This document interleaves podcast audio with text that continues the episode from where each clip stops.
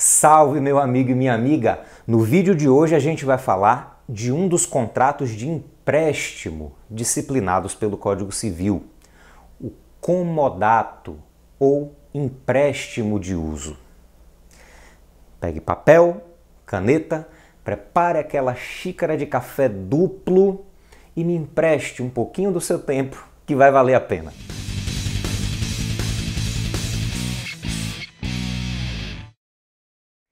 O Código Civil define comodato em seu artigo 579. Comodato é o empréstimo gratuito de coisas não fungíveis. Perfaz-se com a tradição do objeto. Desse conceito, a gente já pode extrair algumas características do comodato. Em primeiro lugar, é um contrato de empréstimo. Em segundo lugar, trata-se de um empréstimo gratuito, o que faz do comodato um contrato unilateral e gratuito. Em terceiro lugar, como se perfaz com a tradição do objeto, trata-se de contrato real e não consensual. O acordo entre as partes, ou seja, o consenso, configura uma promessa de comodato, um contrato preliminar. Mas o comodato propriamente dito apenas se aperfeiçoa com a tradição, com a entrega da coisa. Por fim, o objeto do comodato é coisa infungível, ou seja, não substituível e inconsumível, o que significa que o comodatário tem que devolver o mesmo bem que recebeu do comodante. Pode ser coisa móvel, imóvel ou semovente, desde que seja infungível. Só fique ligado que a doutrina admite comodato que tenha como objeto coisa fungível por natureza, mas tornada infungível por vontade das partes. É o chamado comodato ad pompam vel ostentationem ou comodatum pompe vel ostentationis causa. Ave Maria. Sabe aquele churrasco que você faz em sua casa? Convida a galera toda. E aí, para tirar onda de barão, você vai lá no seu vizinho, pega 10 garrafas de uísque que ele tem lá, você coloca as garrafas ali na prateleira, só para enfeitar. Ninguém vai beber, você não vai deixar ninguém beber, você também não vai mexer. É só para tirar onda mesmo, é só para pensar que você é barão. Depois do churrasco, você vai lá e devolve as garrafas de uísque para o seu vizinho do mesmo jeito que você recebeu. Veja que a garrafa de uísque é coisa fungível, né? mas pelas circunstâncias do empréstimo foi infungibilizada. Aqui, para nós, essa pompa tem muito mais interesse doutrinário do que prático. Mas vamos seguir aqui nossa discussão sobre o comodato. No final das contas, como o comodatário tem que devolver a mesma coisa, a doutrina também chama o comodato de empréstimo de uso. Meus amigos, quem são as partes do comodato? De um lado, nós temos o comodante. O comodante é o dono da coisa, que pratica o ato de liberalidade emprestando-a né, gratuitamente para outra parte, é, que é o comodatário. Muito bem. Celebrado o comodato, ou seja, tendo o comodante entregado a coisa infungível, né, o comodatário vai ter alguns deveres em relação à coisa emprestada. Vamos ver aqui o que nos diz o artigo 582 do Código Civil. O comodatário é obrigado a conservar, como se sua própria fora, a coisa emprestada, não podendo usá-la senão de acordo com o contrato ou a natureza dela, sob pena de responder por perdas e danos. O comodatário constituído em mora, além de por ela responder, pagará até restituí-la o aluguel da coisa que for arbitrado pelo comodante. Bom, o artigo 582, além de elencar alguns deveres do comodatário, já dá para a gente algumas informações sobre sua responsabilidade. Mas uma coisa de cada vez. Pelo que a gente viu aí no artigo 582, o comodatário é obrigado a conservar a coisa, a cuidar dela como se fosse sua. O legislador levou essa obrigação do comodatário tão a sério que enfatizou essa obrigação no artigo 583. Acompanhe aqui comigo. Se, correndo risco o objeto do comodato, juntamente com outros do comodatário, antepuser este a salvação dos seus, abandonando os do comodante, responderá pelo dano ocorrido, ainda que se possa atribuir a caso fortuito ou força maior. Em outras palavras, meus amigos, se um bem seu estiver correndo risco juntamente com um bem do comodante, você tem que salvar os dois ou dar preferência a salvar o do comodante, sob pena de responder pela coisa, mesmo em caso fortuito ou de força maior. Além disso, também é obrigado a usar a coisa de acordo com o contrato ou com a natureza da coisa. Então, se eu empresto para você um imóvel para que você possa morar nele por alguns meses, né? Você não pode usar esse imóvel para fins comerciais, porque aí você vai estar tá alterando a finalidade do contrato. Se o uso da coisa de modo incompatível com sua natureza ou diferente da finalidade do contrato, resultar em prejuízo, o comodatário vai responder pelas perdas e danos que o comodante sofrer. Por fim, meus amigos, o comodatário é obrigado a restituir, a devolver a coisa ao final do comodato. Se não fizer isso, ou seja, se não devolver a coisa no final do contrato, ele vai passar a ter posse precária da coisa, que é uma das modalidades de posse injusta, e ele vai estar tá em mora. Nesse caso, como diz aí o final do artigo 582, o comodante vai estabelecer um valor compatível com o aluguel da coisa e o comodatário vai ter que pagar esse valor enquanto ficar com a coisa de forma indevida, ou seja, depois de terminado o prazo do comodato, enquanto durar a mora.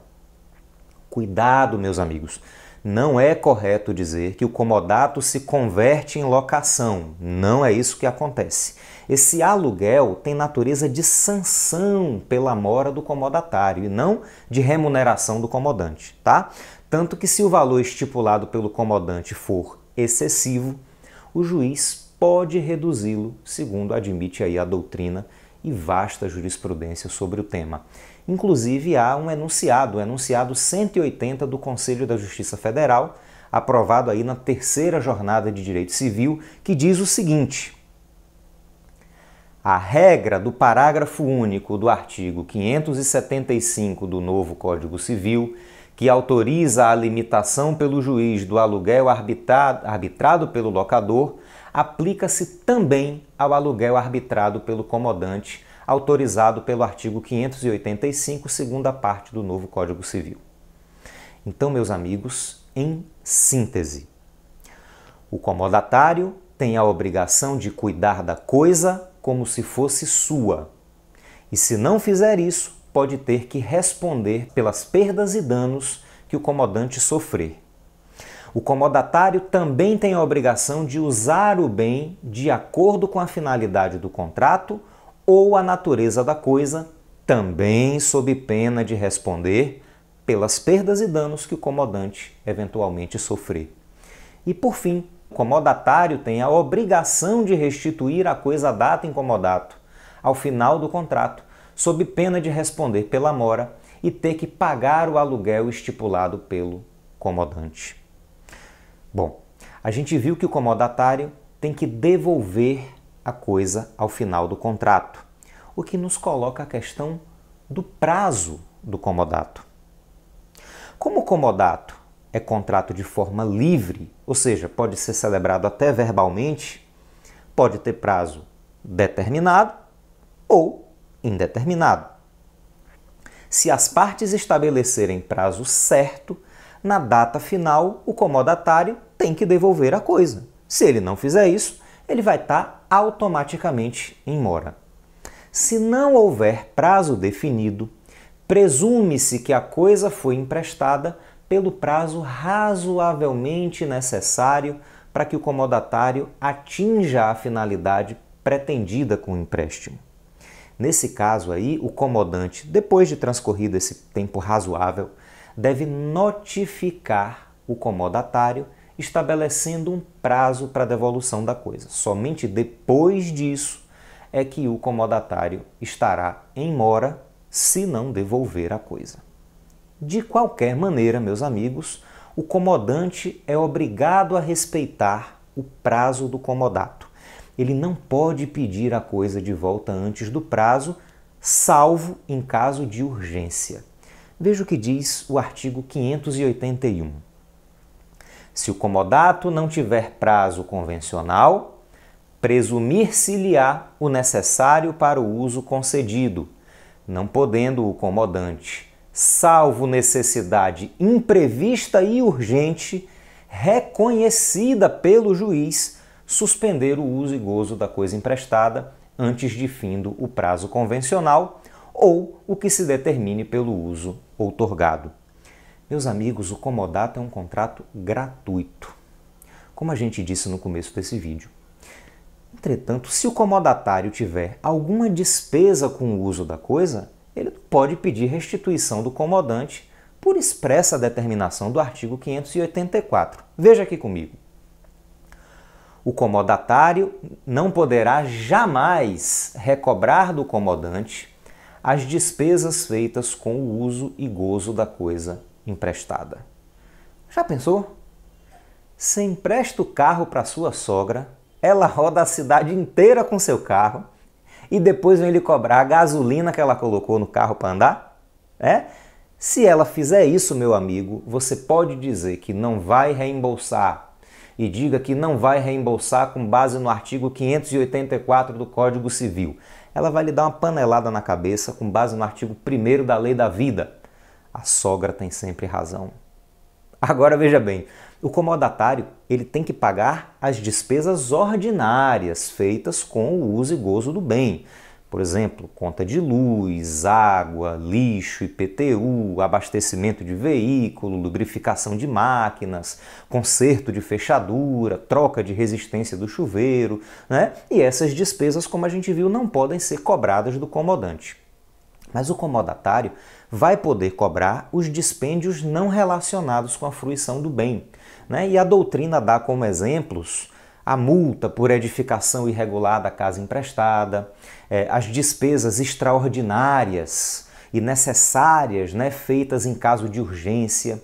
E há autores, inclusive, que defendem que o comodatário pode reter a coisa emprestada até receber o pagamento dessas despesas. Então fique esperto aí para esse detalhe.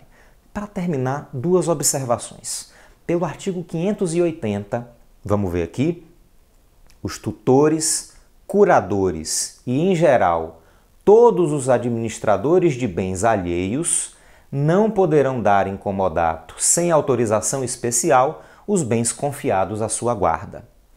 Nesses casos, ou o dono do bem tem que dar uma autorização específica para o administrador de seus bens, ou no caso de incapacidade, o tutor, curador, o administrador tem que pedir autorização judicial, inclusive devendo ser ouvido aí o Ministério Público.